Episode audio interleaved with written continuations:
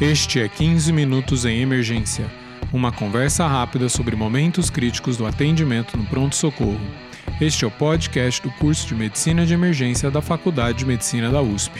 Conheça mais no link www.emergenciausp.com.br/curso www.emergenciausp.com.br/curso. Este é o episódio 113 e vamos falar de reversão de novos anticoagulantes.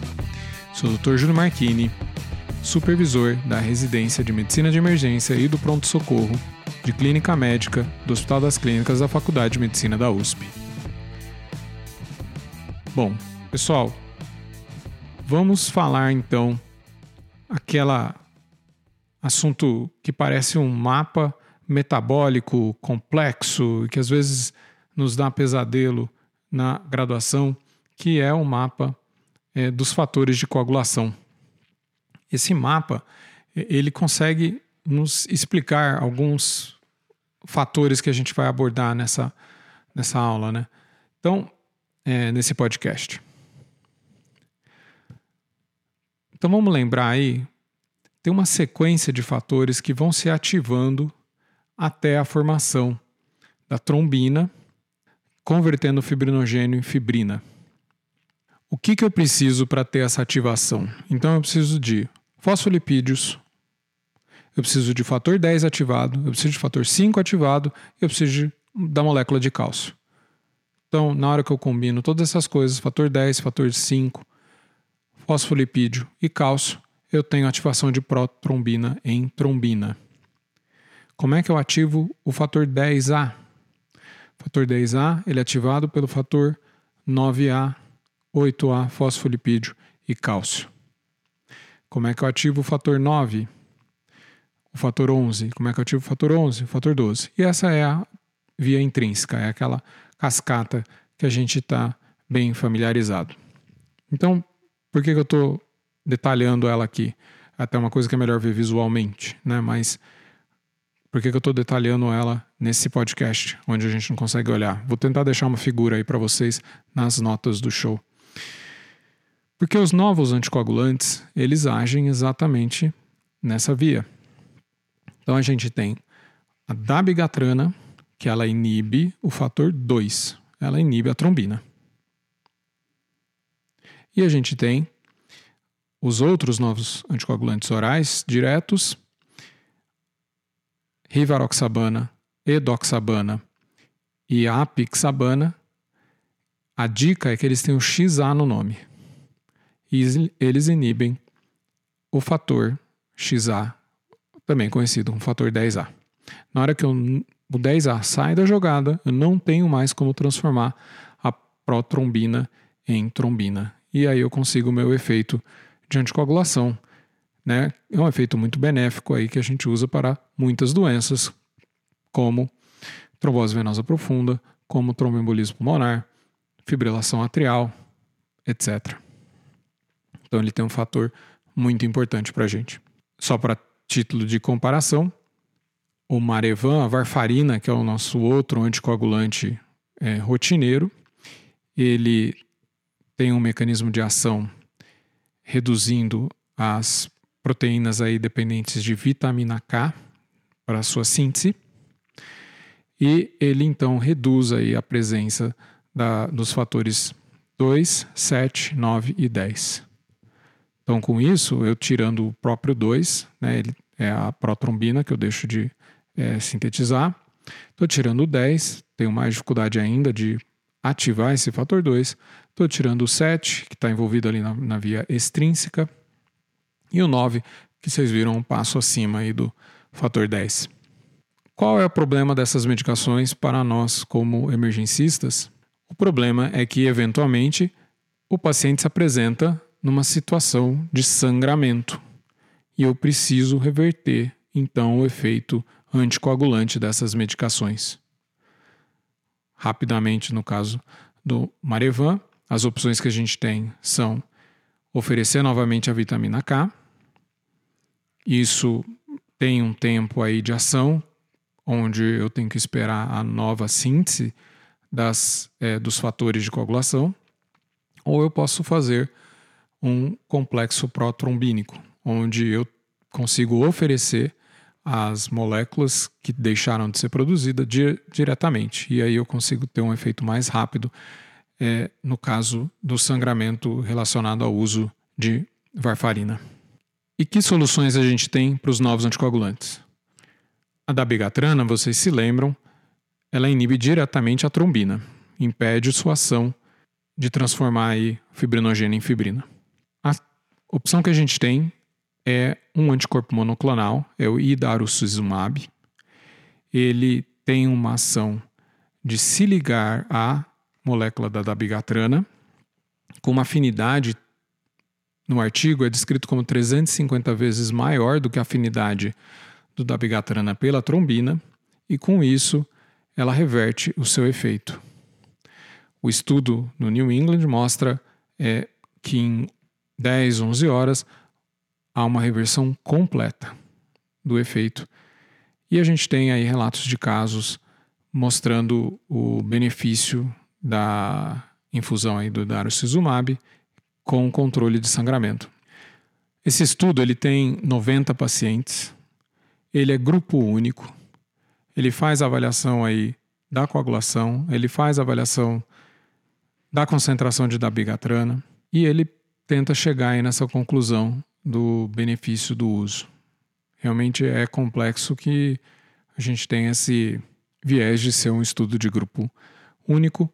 Talvez a comissão de ética fica bastante de mãos atadas aí em querer comparar algo que molecularmente é tão é, efetivo com não oferecer a medicação no outro grupo, né? A prescrição da medicação ela é feita através de um bolus de 2,5 miligramas, diluído em 50 ml, e aí é feito, é repetido esse bolus 15 minutos depois. Então, um total de 5 gramas, que foi a dose que eles calcularam como a quantidade total de dabigatrana no percentil 99 do estudo RELY.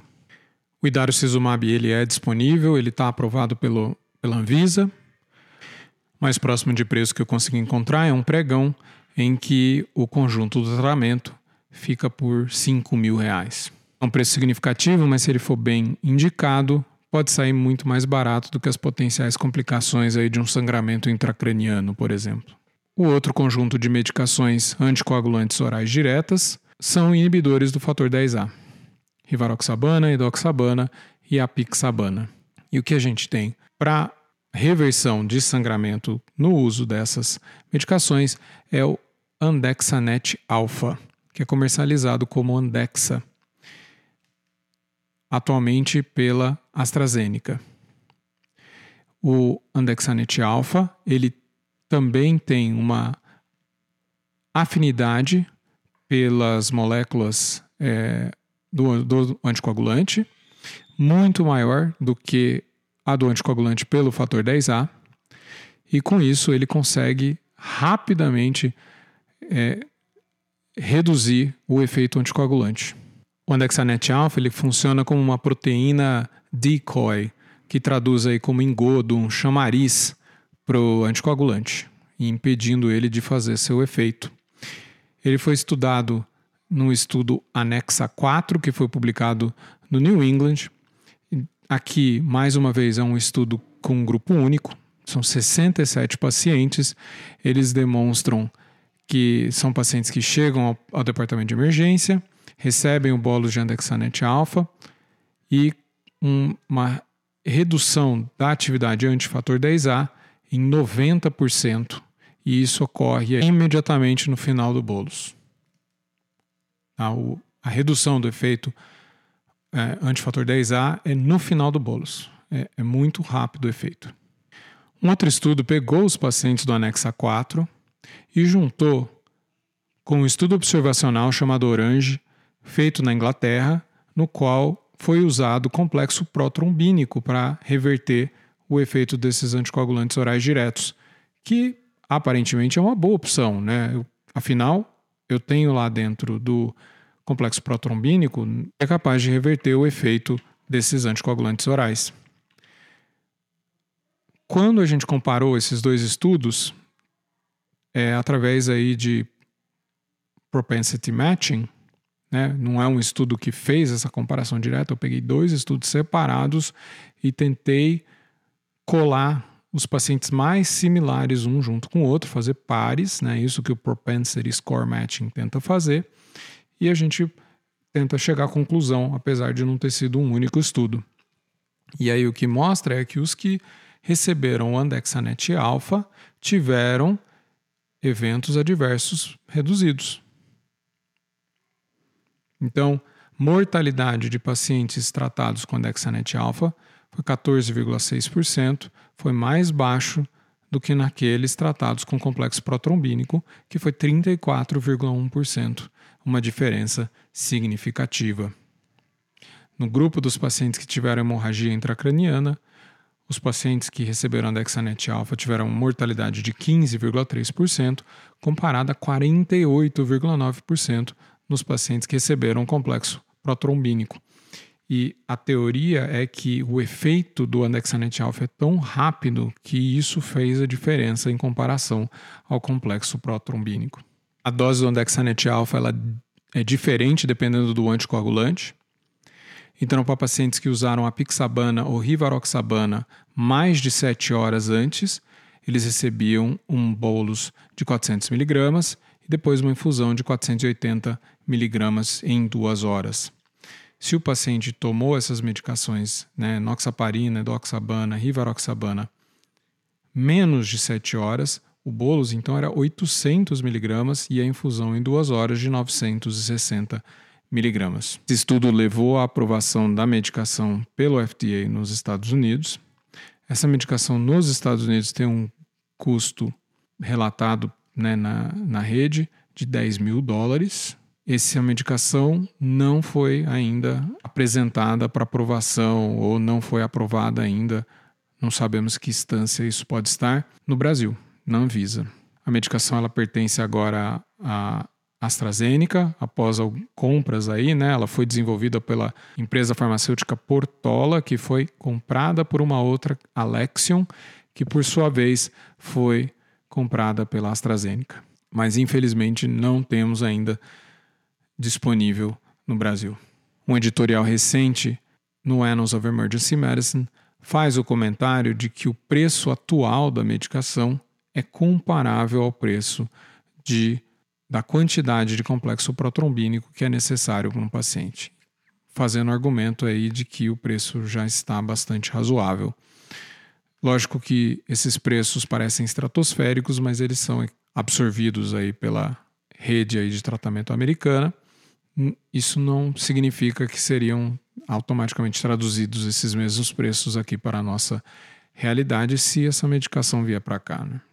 Enfim, por enquanto, a opção que a gente tem, então, nos sangramentos associados ao uso da rivaroxabana é o uso da idaricizumab, 2,5mg, diluídos em 50 ml em bolos, repetido 15 minutos após, enquanto que para os casos de sangramento associado ao uso de rivaroxabana, edoxabana, pixabana, a melhor opção que a gente tem disponível em solo nacional atualmente é a infusão de complexo protrombínico. A dose para esse uso é de 50 unidades por quilo.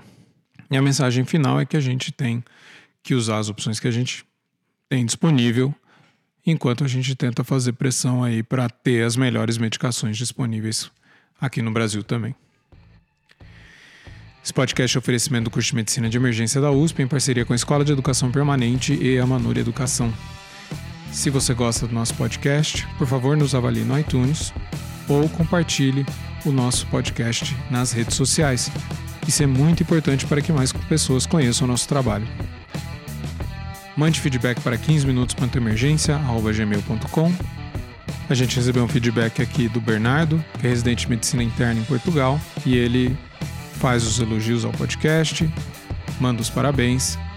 Muito bem organizado, interessante, útil e atualizado.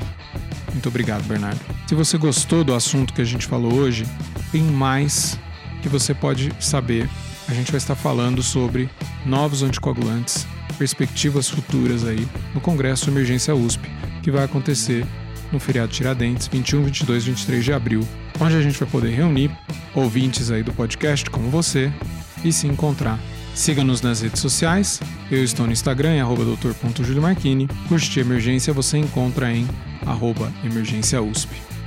Pessoal, muito obrigado e até a próxima.